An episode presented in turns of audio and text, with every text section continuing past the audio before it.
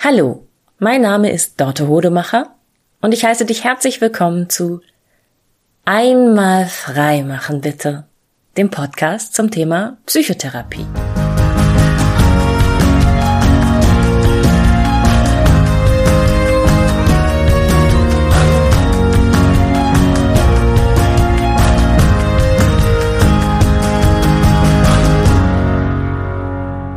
Ich habe vor einiger Zeit eine Podcast-Folge gemacht zum Thema Kriegskinder und Kriegsenkel.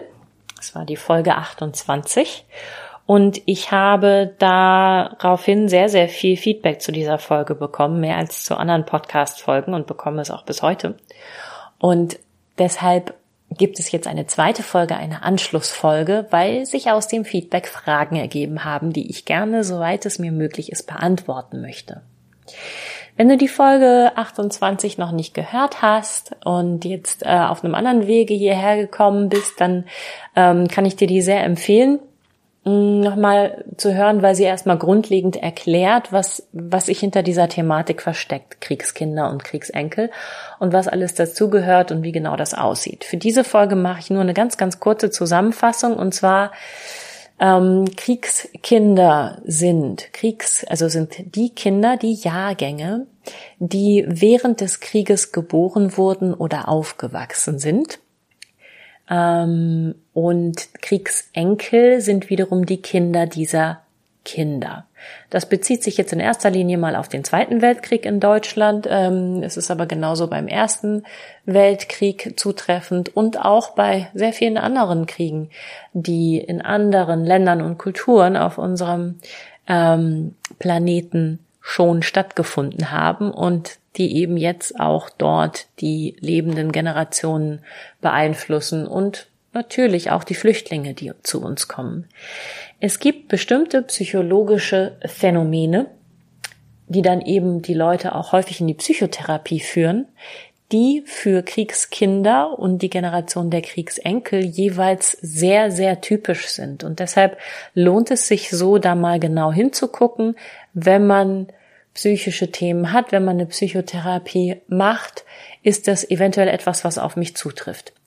Diese psychologischen Themen, die typisch sind für die Kriegskinder und Kriegsenkel, sind als erste nicht als typische Kriegskinder oder Kriegsenkelkinder äh, Themen zu, zu erkennen, sondern es ist so ein Gesamtmuster, was sich oft eben erst nach einer gewissen Weile herausschält, dass das der Kern ist.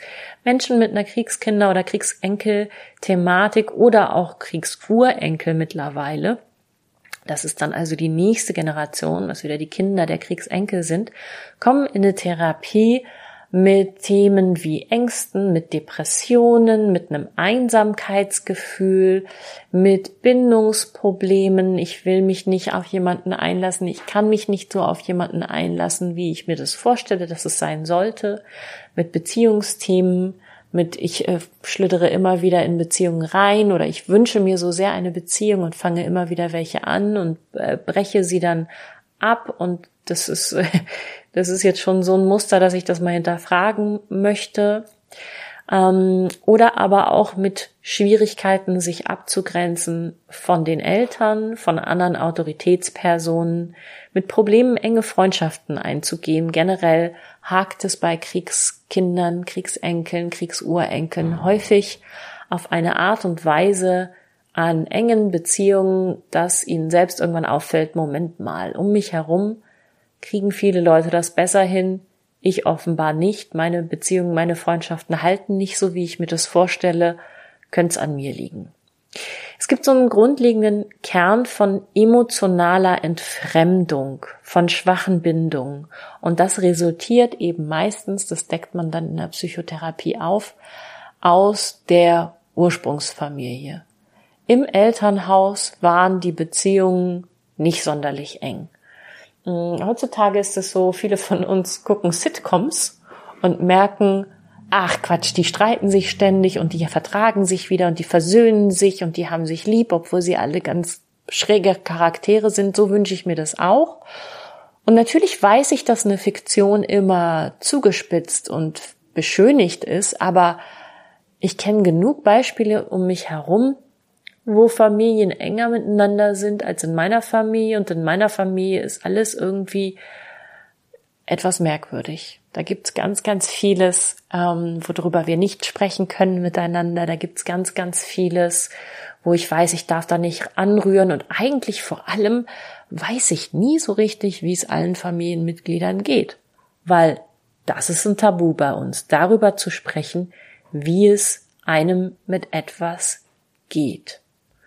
Und das ist sehr, sehr typisch für kriegsbelastete Familien, fasse ich es jetzt mal zusammen.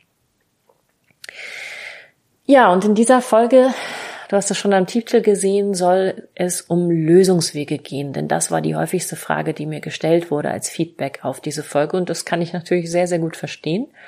Vorweg, es gibt nicht den einen Lösungsweg, sondern es gibt viele Möglichkeiten. Und es gibt ein paar Schritte, die ich dir jetzt aufzeigen möchte in dieser Folge, die du mal für dich erkunden kannst, um, wenn du dich als kriegsbelastet siehst, als Kriegsenkel, Kriegsurenkel, vielleicht auch noch als Kriegskind, dann bist du schon etwas älter, äh, wenn du diese Folge hörst, um dahin zu schauen und um dir neue Möglichkeiten zu erschaffen, wie du dein Leben gestalten kannst. Das erste ist mal, wenn du jetzt so den Eindruck hast, nach dieser Folge und vor allem nach der Folge 28, die du vielleicht nochmal hörst, ähm, das mit den Kriegskindern und den Kriegsenkeln, das könnte mich betreffen, dann macht es ganz viel Sinn, tiefer einzusteigen in das Thema, um zu verstehen, was genau da alles mit dranhängt. Weil es gibt sehr, sehr viele Aufzeichnungen mittlerweile von Kriegsenkelgeschichten, Kriegskindergeschichten, ähm, Kindheitsberichte, Familienszenen, wo einem manchmal so erst dann ein Licht aufgeht, wenn man sie hört, durch, durch anderer Leute Brille gesehen. Und da kann ich dir ganz klar nahelegen die Bücher von Sabine Bode. Sabine Bode ist Journalistin und war so die erste, die sich mit dem Thema beschäftigt hat. Die hat mehrere sehr gute Bücher zu dem Thema verfasst, äh, einmal für Kriegskinder, einmal für Kriegsenkel und auch nochmal für die Generation danach, für die 50er, 1950er Jahrgänge, die ähm, Kriegsväter hatten, kriegsbelastete Väter. Sehr, sehr gute Bücher zum Einstieg. Mhm. Mitunter muss man die wohl dosieren und immer nur ein paar Seiten oder nur ein paar Kapitel lesen und dann mal wieder zur Seite legen, weil die das machen, was eben so psychotherapeutische Ratgeber auch sehr, sehr häufig machen und was ich auch mit der ersten Folge gemacht habe. Sie stellen ein Problem dar. Und das sehr umfänglich und sehr ausführlich und sie zeigen erstmal nicht so viele Lösungswege auf und das kann frustrierend und entmutigend sein. Und da sage ich ganz klar, diese Geschichte, wenn sie Teil deines Lebens ist, wird sich sowieso so viel ähm, immer mal wieder berühren dass du da nicht dich reinstürzen musst. Achte auf dich. Lerne auf dich zu achten, lerne herauszufinden, was dir gut tut und pass auf, dass du dich nicht überforderst. Ein anderes sehr, sehr schönes Medium, mit dem du dich an das Thema heranwagen kannst, ist der Kriegsenkel-Kongress. Auch in dieser Folge stelle ich ihn wieder in die Show Notes als Link. Ähm, das ist eine Online-Sammlung von Videointerviews hauptsächlich mit Menschen, die mit diesem Kriegsenkel- und Kriegskinderthema therapeutisch arbeiten. Und da stellt jeder nochmal seine besondere Sichtweise auf dieses Thema vor. Und die meisten von denen erzählen eben auch ihre eigene Lebensgeschichte mit dem Thema. Und die allermeisten der dort Interviewten bieten eben auch therapeutische Arbeit mit dem Thema an. Da kannst du dir einen sehr, sehr schönen Überblick schaffen über verschiedene Sichtweisen auf diese Themen, über verschiedene Altersgruppen, wie die das betrachten, beleuchten. Mm, da ist auch mal eine bekannte Schauspielerin dabei, wo du sagst, ach, guck an. Ähm, so, das ist sehr, sehr schön, um nochmal auch einen persönlicheren Eindruck zu bekommen im Videoformat. Es muss nicht ein Buch sein. Das ist erstmal so als allgemeiner Einstieg in das Thema, um nochmal klar zu bekommen, was alles gehört vielleicht dazu, was alles zieht sich typischerweise durch diese kriegsbelasteten Familien. Und im nächsten Schritt wäre es dann natürlich gut zu schauen, was ist in meiner Familie, was ist meinen Ahnen, was ist all den Familienmitgliedern vor mir passiert im Zusammenhang mit dem Krieg.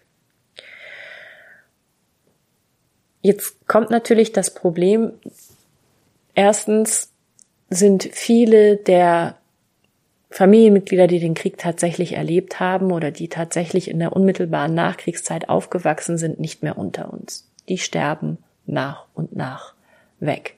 Das heißt, wenn du Kriegsenkel, Kriegsurenkel bist, hast du wahrscheinlich gar nicht mehr die Möglichkeit, die Ahnen von dir, die im Krieg gewesen sind, die den Krieg erlebt haben, nach ihren Erfahrungen zu fragen. Aber auch dann, wenn die Kriegsgeneration in deinem Fall noch am Leben sein sollte, hast du wahrscheinlich nicht die Möglichkeit, diese zu fragen, weil es ein Tabuthema ist. Das ist etwas, was ganz, ganz viele Familien kennen, dass die Eltern, Großeltern, wenn man sie fragt oder früher vor 20, 30, 40 Jahren danach gefragt hat nach den Kriegserlebnissen, dass die abwiegeln, abriegeln, aussteigen, dass sie das vermeiden und nicht wollen. Das ist nicht einfach zu akzeptieren. Letztendlich bleibt einem aber nichts anderes über, als es zu akzeptieren. Und auch die Gründe dafür werden eben oft nicht offengelegt. Die Gründe können in der Traumatisierung liegen, dass es den Menschen wirklich nicht möglich ist, darüber zu sprechen oder nicht möglich war, darüber zu sprechen, ohne dass sie Gefahr liefen, selbst zusammenzubrechen. Sie können aber auch natürlich in Schuldgefühlen liegen, denn sehr, sehr, sehr viele Deutsche haben in dieser Zeit damals Schuld auf sich geladen und auch die, die das Glück hatten, keine Schuld auf sich laden zu müssen, haben meistens Schuldgefühle mit davon getragen. Und ja, man kann jemanden nicht dazu zwingen, sich mit den dunklen Seiten der Vergangenheit zu befassen, schon gar nicht der eigenen. Und dann kommt eben, kommen häufig auch so, so Scheingründe dazu, wie, naja, es ging uns doch allen so, es war doch überall das Gleiche, äh, es war doch nichts Besonderes, ich möchte darüber nicht sprechen, weil ich bin ja nichts Besonderes. Ja, jein. Wenn es darum geht, die eigene individuelle Geschichte zu erfahren, zu hinterfragen, dann ist das sicherlich kein gutes Argument, aber auch das ist ein Argument, an dem man im Zweifelsfall natürlich nicht vorbeikommt. Also wenn Nachfragen dich in deiner Familie nicht weiterbringt, dann gibt es weitere Wege herauszufinden, was in deiner Familie passiert ist. Es gibt Menschen, die haben es sich zum Beruf gemacht, Familiengeschichten zu recherchieren. Und gerade für diese Zeit gibt es eben oft genug Archive, wo man herausfinden kann, was haben denn die Großeltern, die Urgroßeltern in der Kriegszeit tatsächlich beruflich gemacht? Wo sind die gewesen? Wo haben die gelebt? Und vielleicht sind das auch ganz, ganz unschuldige Berufe gewesen, wo man sich einreden kann, mm, die haben von dem all dem Grausamen, was im Krieg geschehen ist, gar nicht so viel mitbekommen. Aber dann kann man auch mal schauen, was hat es denn im Umkreis so an Arbeitslagern, Konzentrationslagern gegeben? Oder auch, ne, wie nah ist denn die Front gewesen? Oder wie viele Menschen aus diesem Ort sind denn als Soldat in den Krieg gegangen und nie wiedergekommen oder sehr verletzt zurückgekommen. Also man kann triangulieren. Man kann aus dem Umfeld, aus dem, was man über das Umfeld recherchieren kann, Rückschlüsse darüber ziehen, wie es der eigenen Familie gegangen sein muss, was sie so erlebt haben muss. Und jetzt gibt's da natürlich eine nicht ganz unbedeutende Hemmschwelle. Viele von uns haben Sorge, etwas herauszufinden über Opa oder über den Uropa, das sie am Ende lieber nicht gewusst hätten. Mm. Die Anzahl der Menschen, die KZ-Aufseher waren, ist eher sechsstellig als fünfstellig. Die Anzahl der Menschen, die im Krieg was zu sagen hatten, die in der SS, in der SA waren, ist sehr, sehr groß und die Anzahl der Menschen, die dafür vor Gericht verurteilt worden sind und zur Rechenschaft gezogen wurde, ist sehr, sehr klein. Das ist eher ein symbolischer Anteil. Und ich kann verstehen, wenn jemand sagt, ich möchte es eigentlich nicht wissen.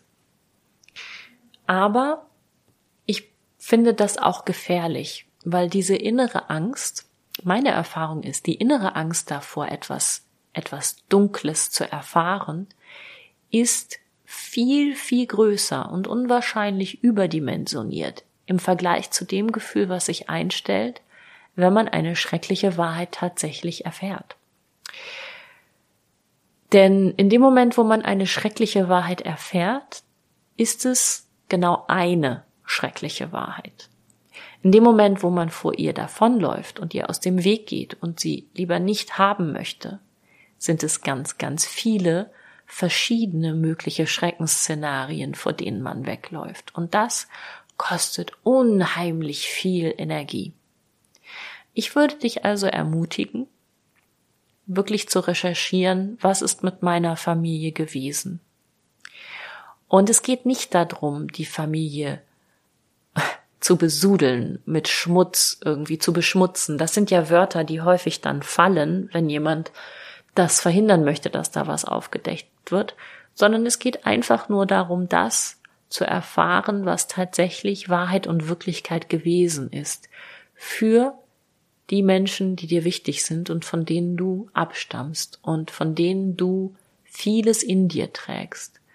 Wir wissen heute, dass nicht nur körperliche Eigenschaften genetisch weitergegeben werden, sondern auch Charaktereigenschaften und Erlebnisse, Ängste, Nöte, große Bedrängnisse und Krisen, die ein Mensch erlebt, führen dazu, dass in seinem Erbgut ähm, Gene ein- und ausgeschaltet werden.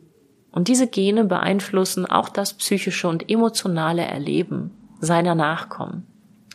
Das heißt, wenn du heute mit großen Ängsten zu kämpfen hast, für die es scheinbar keine Erklärung gibt, weil du in sehr, sehr guten, geregelten, harmonischen, friedlichen Verhältnissen aufgewachsen bist, dann kann es sein, dass ein, zwei Generationen vor dir ein Gen eingeschaltet wurde, das dafür sorgt, dass du viel, viel sensibler bist, viel, viel ängstlicher bist und kleine Bedrohungen viel extremer wahrnimmst als andere Menschen um dich herum, die dieses Gen nicht aktiv haben. Und deshalb ist es so wichtig, da mal hinzugucken.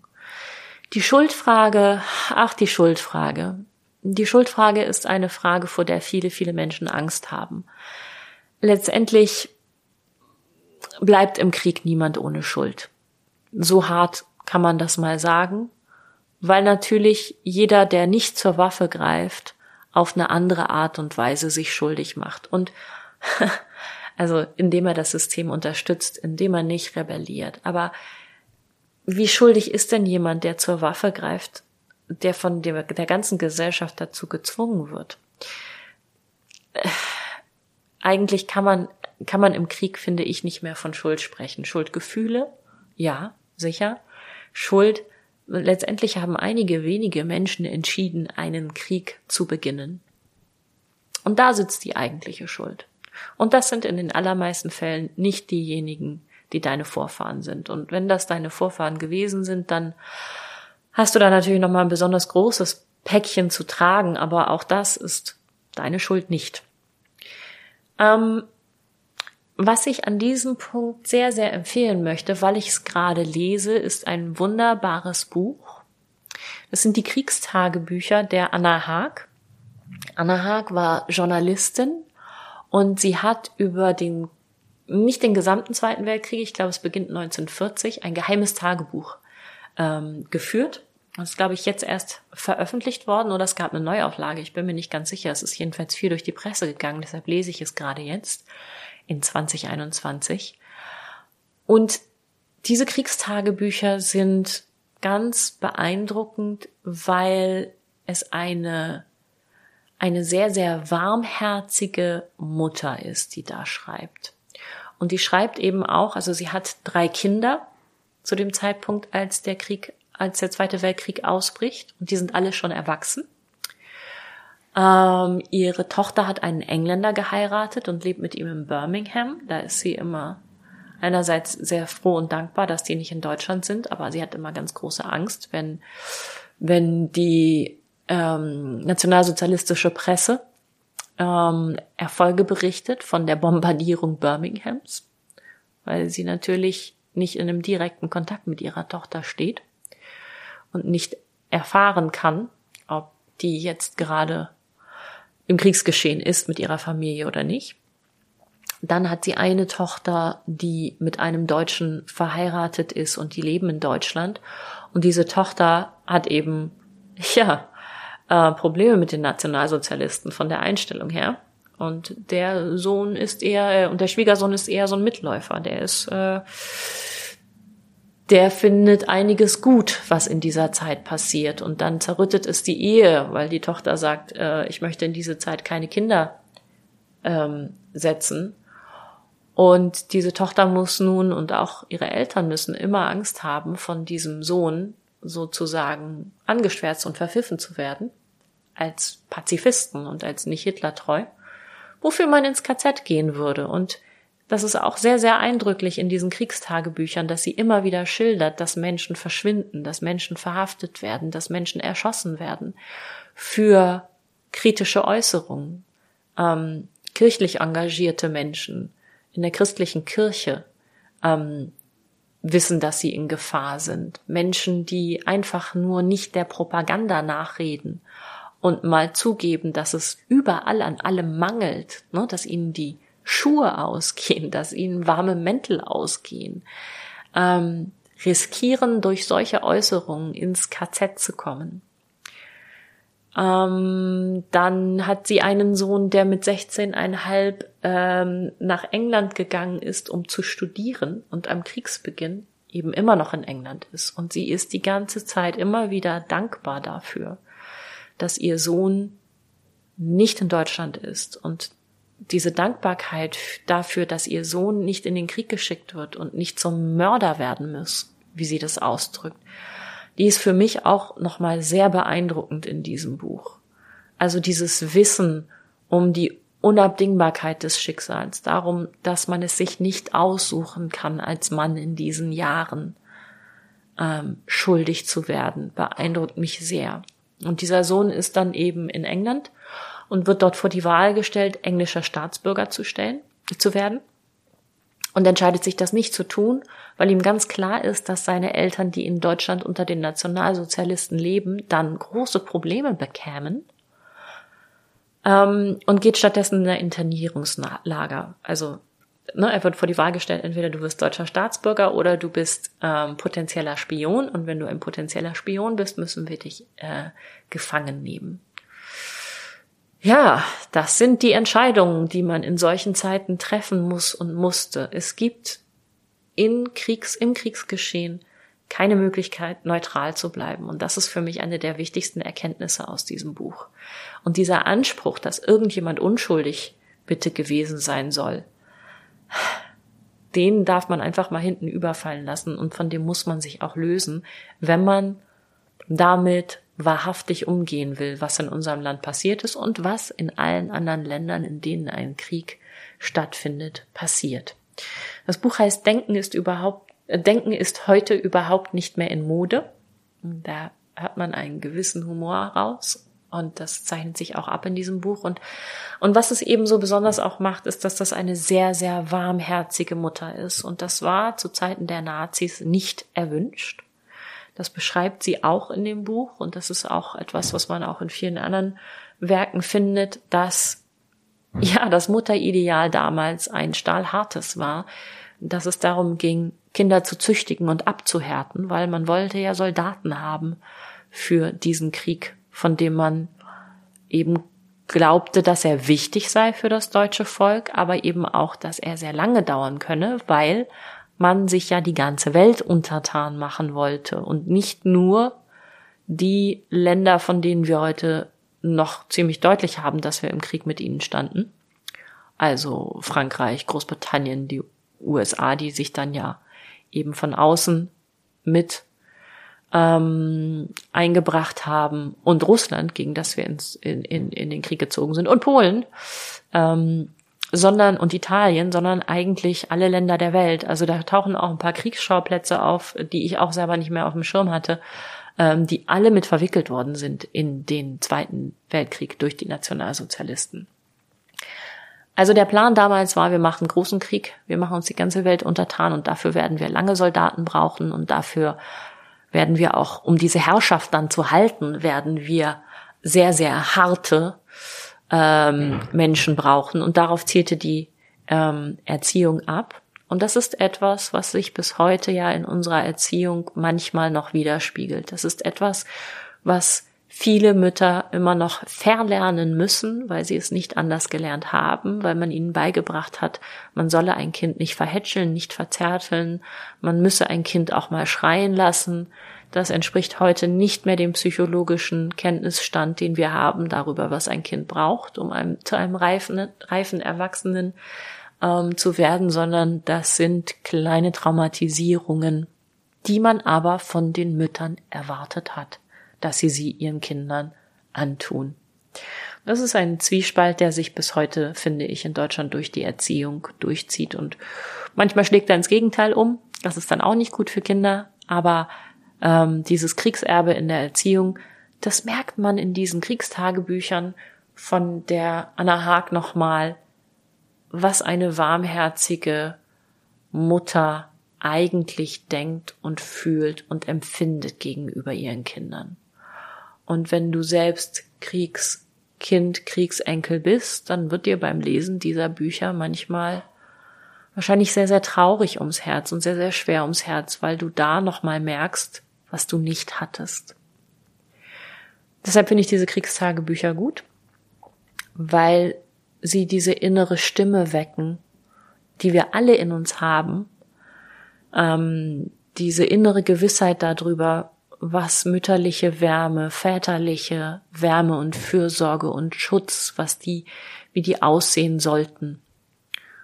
Diese gesunde innere Stimme hat jeder von uns, aber viele von uns sind nicht damit aufgewachsen. Und diesen Kontrast klarer zu kriegen, ist ein wichtiger Teil der Heilung. Anna Haag hat übrigens später das Bundesverdienstkreuz bekommen unter anderem, also sie hat sich ab 1946 dann sehr stark politisch engagiert und unter anderem hat sie das Recht auf Kriegsdienstverweigerung durchgesetzt. Ähm, ja, sehr, sehr schöne Lebensgeschichte, sehr, sehr gute, wichtige Geschichte. Und was sie da auch schildert, ist immer wieder, wer alles Angst haben muss, denunziert zu werden. Von wem? Da gibt es Kinder, die ihre Eltern tyrannisieren und Eltern, die Angst haben vor ihren Kindern, und zwar minderjährige Kinder sogar. Ähm, und es ist ja auch klar, also bis zu einem gewissen Alter kann man ja vor Kindern nicht seine politische Meinung äußern und darauf hoffen, dass das Kind die nicht nach außen trägt.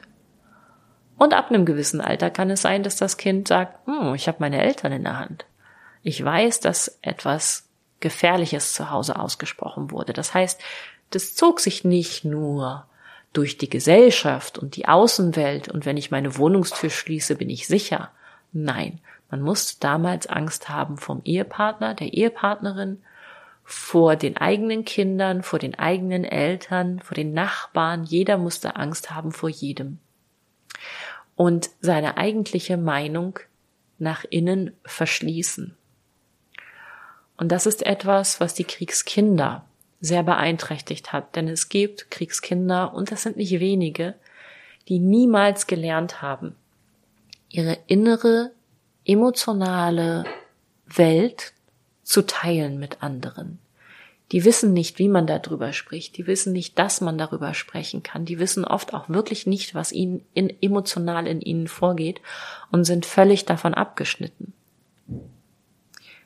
Das ist, ja, wie eine Art Behinderung eigentlich, eine Blindheit gegenüber den eigenen Gefühlen. Und wenn man diese Blindheit gegenüber den eigenen Gefühlen, Blindheit, Taubheit, Dumpfheit gegenüber den eigenen Gefühlen besitzt, dann ist es ganz, ganz schwer. Wie soll man dann den eigenen Kindern beibringen, dass es eine innere Gefühlswelt gibt und dass diese wichtig ist? Ist unmöglich. Das ist etwas, womit viele Kriegsenkel und Kriegsurenkel kämpfen dass sie zu Hause nicht gelernt haben, ihre eigenen Gefühle wahrzunehmen und zu verstehen, wofür die gut sein sollen und darauf zu vertrauen, dass die wichtig und richtig sind. Und das wäre nämlich das, was ein gesunder, reifer Mensch zu Hause erlernen würde.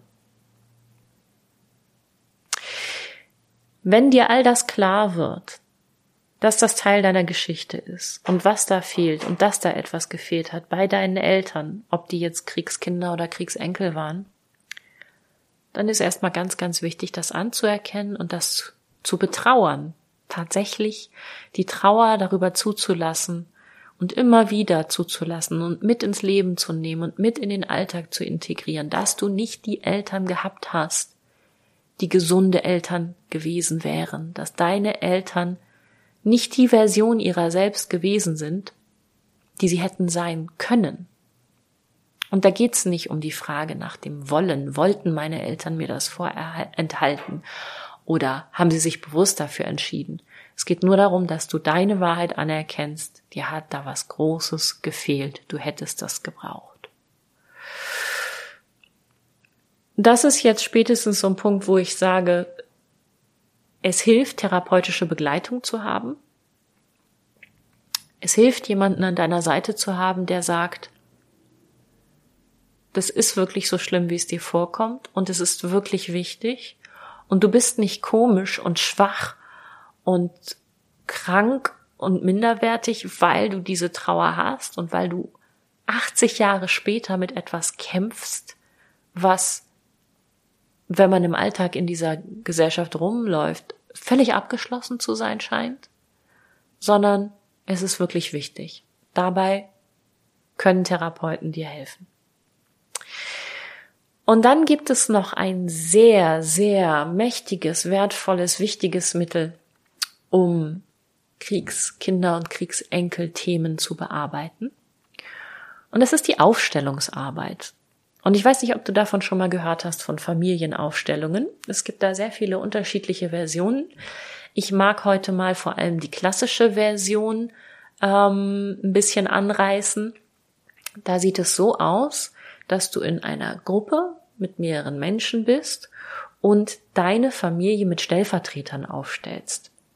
Das heißt tatsächlich, du schlüpfst, ähm, du lässt andere in die Schauspielerrolle schlüpfen und sagst ihnen, okay, du bist jetzt, du stellst jetzt mal für den Verlauf dieser Aufstellung meine Mutter dar, du stellst meinen Vater dar, darf ich dich bitten, mich selbst zu verkörpern, dann haben wir hier noch die Geschwister und wer alles für die jeweilige Situation, die gerade am meisten dich belastet, das Lebensalter, die Lebensphase, mit der du am meisten haderst in deiner Familie, wichtig ist. Diese Menschen werden aufgestellt, räumlich. Also die stellen sich wirklich hin im Raum, du stellst die hin und sagst sehr intuitiv, ah, ihr steht so zueinander, ihr steht so eng beieinander, ihr guckt euch an, ihr guckt in entgegengesetzte Richtung, ihr guckt in die gleiche Richtung. Ähm, ich stehe davor dahinter, daneben, die Person steht da, die Person steht da. Das geht relativ, am besten recht intuitiv, ohne allzu viel nachdenken. Und dann entsteht ein Bild von deiner Familie, von deiner Ursprungsfamilie, so wie du sie wahrgenommen hast. Und dieses Bild ist erstmal eine Visualisierung im dreidimensionalen Raum, anhand derer du dir vor Augen fühlst, wie es sich, wie es ausgesehen hat, wie es sich angefühlt hat, wie es sich gestaltet hat. Und dann gerät relativ schnell ziemlich viel Emotionales in Wallung.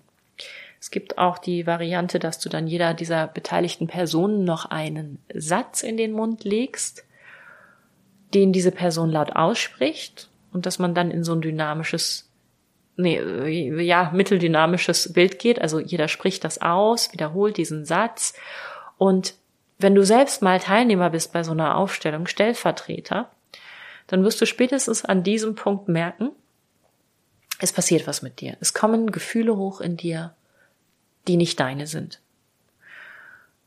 Das ist etwas, das klingt jetzt ein bisschen spooky.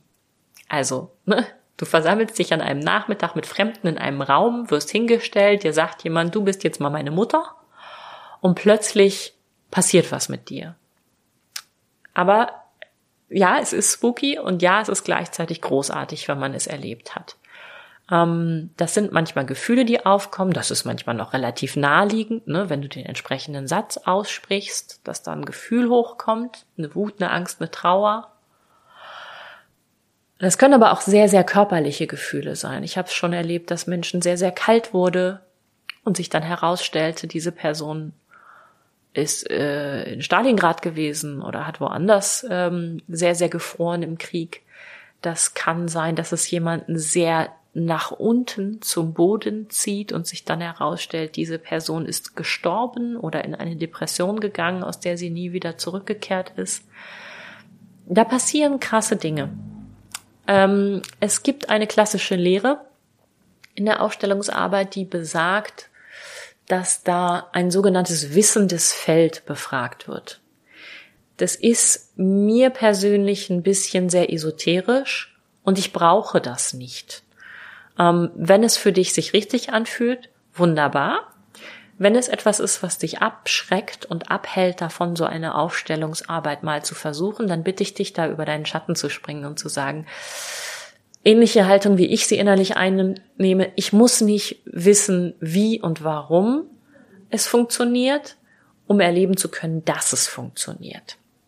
Für mich ist das eher eine Visualisierung, eine Illustration der inneren Wahrheit des Menschen, der aufstellt. Und es geht jetzt auch nicht darum, das mit Fakten und Jahreszahlen in Verbindung zu bringen und zu sagen, ah, das und das ist damals wirklich passiert, sondern es geht um die innere Wahrheit eines Menschen. Das, was dich verstrickt in deine psychischen Themen, das, was Ängste in dir auslöst, das, was diese Depressionen hervorruft. Und du tust niemandem ein Unrecht, wenn du jetzt in deiner Aufstellung ein bisschen die Fakten verdrehen solltest sondern es geht darum, dass du Bezug nimmst auf das, was du als kleines Kind verstanden hast, was in deiner Ursprungsfamilie damals los war. Und es ist nun mal auch so, dass historische Fakten es eigentlich sehr, sehr wenig historische Fakten gibt. Man kann natürlich manchmal rückblickend feststellen, ob eine bestimmte Handlung an einem bestimmten Tag stattgefunden hat oder nicht. Aber diese Handlung wird von allen Umstehenden und allen beteiligten Personen sehr, sehr unterschiedlich wahrgenommen und sehr, sehr unterschiedlich interpretiert und sehr, sehr unterschiedlich bewertet. Das ist schon mal einer der Hauptgründe, warum es dann keine rückblickende und schon gar keine emotionale, allgemeingültige Wahrheit gibt. Dann passiert es aber auch noch, wir wissen das heutzutage, dass Gedächtnisinhalte sich verändern das heißt, du kannst nicht mit einem Lügendetektor dahergehen und jemanden fragen, ist das wirklich passiert? Das macht sehr wenig Sinn, 70, 80 Jahre im Nachhinein. Aber du kannst dir vertrauen, dass was sich wahr anfühlt, auch wahr ist und von Bedeutung ist vor allem für dich und für niemanden sonst. Es geht nicht darum, irgendwem in dieser Ausstellungsarbeit und schon gar nicht irgendjemandem außerhalb der Ausstellungsarbeit im Hier und Heute deine Wahrheit aufzuzwingen und von dem zu hören, ja, du hast recht, sondern es geht darum, dir selbst zu glauben. Und das kannst du anhand so einer Aufstellungsarbeit sehr, sehr gut. Ähm, wenn du danach mal suchen möchtest, das heißt Familienaufstellung, das heißt Aufstellung, Aufstellungsarbeit, es gibt viele Tages- und Wochenendworkshops, die du da machen kannst, losgelöst von einer Psychotherapie, die du vielleicht woanders machst, ob du sie machst oder nicht. Man kann das auch integrieren und in deiner Einzelpsychotherapie dann hinterher besprechen. Ich selbst habe mal ähm, einen Aufstellungsworkshop gemacht bei ähm, Gabriele Baring. Kann ich sehr empfehlen. Ihr Mann war nämlich auch ein sehr bekannter deutscher Historiker. Die hat also sehr viel ähm, Hintergrundwissen nochmal zu historischen Fakten und Mustern die sich durch deutsche Familien ziehen. Aber es gibt auch bestimmt sehr, sehr viele andere Menschen, die gute ähm, Aufstellungen machen. Du kannst auch suchen nach systemisch, systemische Aufstellung, Systemik, das ist so ein Begriff. Es gibt auch systemische Psychotherapie, die eben den Einzelnen vor allem sehr stark im Kontext betrachtet, im Kontext der Familie, der Ursprungsfamilie, im Kontext der heutigen Familie, der eigenen, selbst gegründeten Familie, im Kontext aller Generationen, im Kontext der Gesellschaft, Systemik.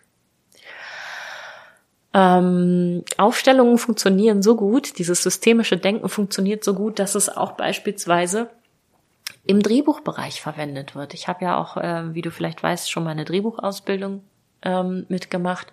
Und da macht man das auch. Wenn ein Drehbuch nicht so richtig funktioniert, dann stellt man die Charaktere auf, die Figuren, und stellt dann plötzlich fest, ah, nee, das, also die, die, die Aufgestellten, die Stellvertreter sagen dann plötzlich, nee, ich muss mich anders hinstellen. Ich stehe ganz anders zu dieser Person. Oder man merkt plötzlich, es fehlt irgendwo eine äh, Figur. Das kann sehr, sehr, sehr spannend sein. Also Aufstellung wirklich ein wirkmächtiges Mittel. Und es gibt auch andere Aufstellungsformen, wo man äh, in der Einzelgesprächstherapie mit Figuren auf einem Brett etwas stellt. Ähm, es gibt auch innere Aufstellungen, ganz, ganz viele Möglichkeiten, sowas. Äh, mittlerweile kann man sogar online machen, Online-Aufstellungen. Und es ist ganz, ganz oft, egal wie man es durchführt, sehr, sehr mächtig.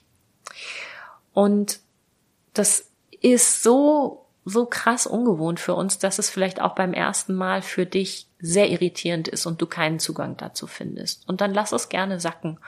Und dann schau gerne äh, in diesem Workshop, ob es den anderen Teilnehmern gut tut und wie die damit umgehen. Und dann ist vielleicht erst ein zweiter oder dritter Aufstellungsworkshop Jahre später einer, der dich voranbringt. Aber es ist wirklich toll. Ich kann es nur empfehlen. Und auch meine erste Erfahrung mit Aufstellungen war nicht so toll, wie ich das erwartet hatte. Und da hatte ich hinterher viel Kritik. Und es war nun mal einfach noch nicht der richtige Zeitpunkt. Und trotzdem bin ich froh, dass ich da diesen Schritt gemacht habe. Auch wenn er mir die ersten ein, zwei Jahre danach irgendwie sehr unbefriedigend erschien. Und am Ende von systemischen, klassischen Familienaufstellungen gibt es sehr, sehr häufig eine Formel, äh, eine Formulierung, die benutzt wird. Also gibt so ein paar Sätze, die benutzt werden, um dieses System zu bereinigen. Und das finde ich ganz unabhängig davon, ob du eine Aufstellung machst oder nicht, eine wünschenswerte innere Haltung, zu der ich hoffe, dass du kommen kannst. Und da geht es darum, das Schicksal der Ahnen zu achten, zu sagen, ich sehe, was dir passiert ist und achten heißt nicht, ich halte es für richtig, was du damit gemacht hast und wie du dein Leben gelebt hast, sondern ich akzeptiere, dass das dein Schicksal war, dein Leben und nicht meins. Und ich akzeptiere, dass es abgeschlossen ist und dass es auf diese Art und Weise gelaufen ist, wie es gelaufen ist.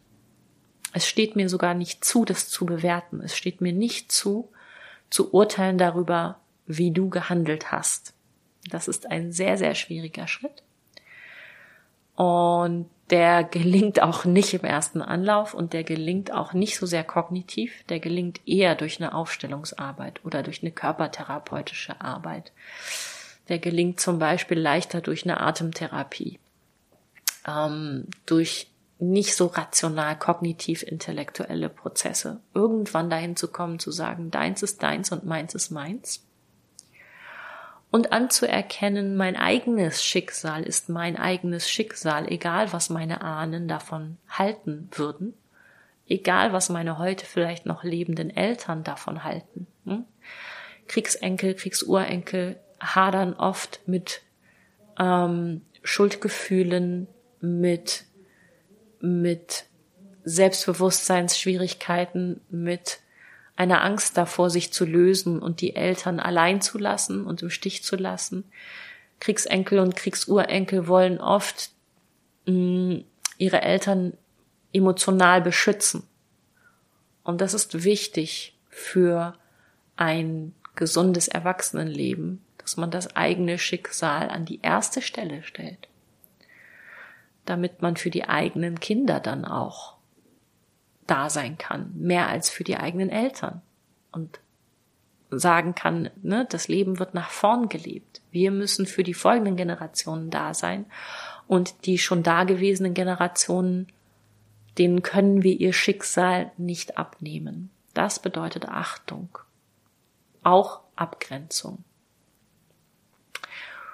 Und ja, diese Formel beinhaltet oft so eines war dein Schicksal, ich gebe es dir zurück.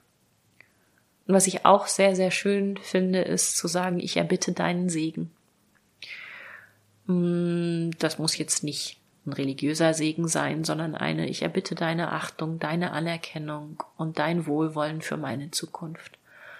Das ist auch etwas, was ich im ersten Moment sehr befremdlich fand. Wie kann ich von verstorbenen, nicht mehr anwesenden Personen einen Segen erbitten? Und trotzdem auf merkwürdige Art und Weise hilfreich. Meine Intuition hat gesagt, es fühlt sich so verlockend an, fast zu schön, um wahr zu sein, aber es fällt an einen Platz, wo es heilsame Kräfte entwickelt. Und wenn du zu einem Aufstellungsworkshop oder Wochenende fährst, wozu ich dich sehr ermutigen möchte, egal bei wem, dann triffst du dort auf Gleichgesinnte. Dann erlebst du da die Geschichten anderer Menschen mit und kannst genau das dort tun und üben und erleben, deren Schicksal zu achten, ohne es zu bewerten und umgekehrt zu sehen, dass andere dein Schicksal achten und zu bewerten und, äh, und ohne es zu bewerten. Und das ist so heilsam. Gruppentherapie grundsätzlich ist eine der heilsamsten und wirkmächtigsten Therapieformen. Ich habe da sehr viel Wunderbares erlebt und sehr viel Respekt davor, sowas vielleicht eines Tages selbst anzubieten, bin ich noch weit entfernt von, auch wenn ich regelmäßig in Gruppentherapien assistiere, um eventuell dort hineinzuwachsen. Ich kann dir das nur empfehlen, gerade vielleicht auch in so einem Wochenend-Workshop-Kontext, wo du wildfremde Menschen hast, die sich gegenseitig ihre tiefsten Lebensgeschichten teilen miteinander. Das ist so, so heilsam und so wunderbar und es muss gar niemand mitbekommen in deinem Alltag und in deinem normalen Leben, dass du sowas magst. Du kannst da sehr, sehr viel draus ziehen, deshalb ist es mir so wichtig, dir das zu empfehlen. Und natürlich gibt's auch Gruppen, die sich regelmäßig treffen und wo man dann viel mehr Anschluss und Anknüpfung noch im Alltag findet. Ja, das Thema Kriegskinder und Kriegsenkel. Mm, mir hilft das sehr immer wieder, sich mit dieser Geschichte zu befassen, nicht im Übermaß, sondern und auch gar nicht mit diesen historischen Fakten, welche Front, wann, wer, wo, welche Rede, welcher Politiker, was, welcher Putsch. Das ist mir relativ egal, sondern mit dem Alltagserleben der Menschen. Deshalb finde ich Kriegstagebücher gerade von unbedeutenden Menschen aus der Bevölkerung so wichtig zu lesen. Und äh, diese Autorin ist eben erst hinterher be bedeutend geworden. Ähm, und mich mit anderen darüber auszutauschen, unter anderem mit einem israelischen Freund, den ich habe, der heute in Israel lebt, der in meinem Alter ist, der auch eine Psychotherapie macht, nicht als Anbieter, sondern als Klient und der mit sehr, sehr ähnlichen Themen kämpft. Und im Krieg ist es nicht so entscheidend, auf welcher Seite man gestanden hat.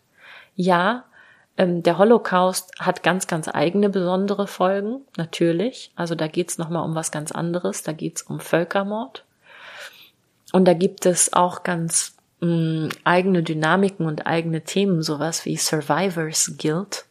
Ist ein Begriff, mh, mm, Schuldgefühle, die die Überlebenden hatten und haben. Also das, was die Kinder und Enkel der im Holocaust ermordeten Juden ähm, an typischen psychischen Dynamiken erleben. Aber Survivors Guild kann man auch haben als beispielsweise der einzige aus einer mh, mm, Gruppe von Soldaten, die zurückgekehrt ist, der zurückgekehrt ist ins Heimatdorf.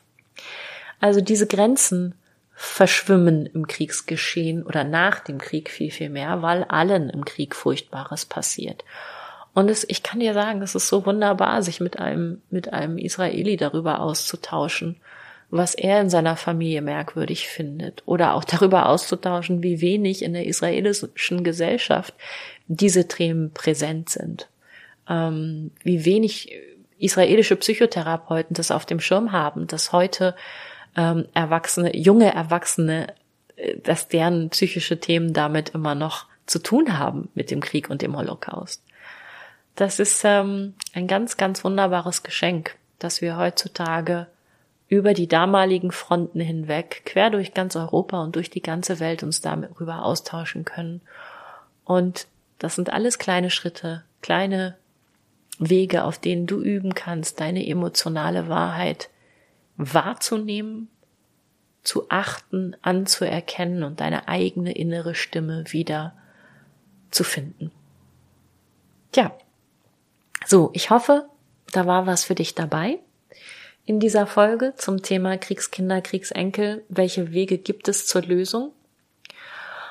Und wieder weiterhin freue ich mich ganz doll, wenn du diese Folge teilst mit anderen Menschen, die das Thema betrifft, in Verbindung mit der anderen Folge, wo ich grundlegend erklärt habe, wie so ein Kriegskinder, Kriegsenkel-Thema aussieht. Kriegsurenkel-Themen übrigens sehen sehr ähnlich aus wie Kriegsenkel-Themen, nur dass sie noch eine Generation später ans Tageslicht kommen.